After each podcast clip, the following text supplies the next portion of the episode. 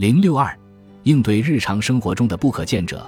除了为周围世界的有形特征提供解释外，神话也渗透到了埃及人日常生活的方方面面。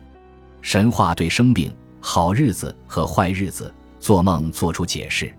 在这个超自然世界中，巫术是强大的日常工具，可以用来操控环境、避开麻烦，但是其功效常常依赖于神话先例的基础。神话、超自然和世俗在埃及人的日常生活中交织在了一起。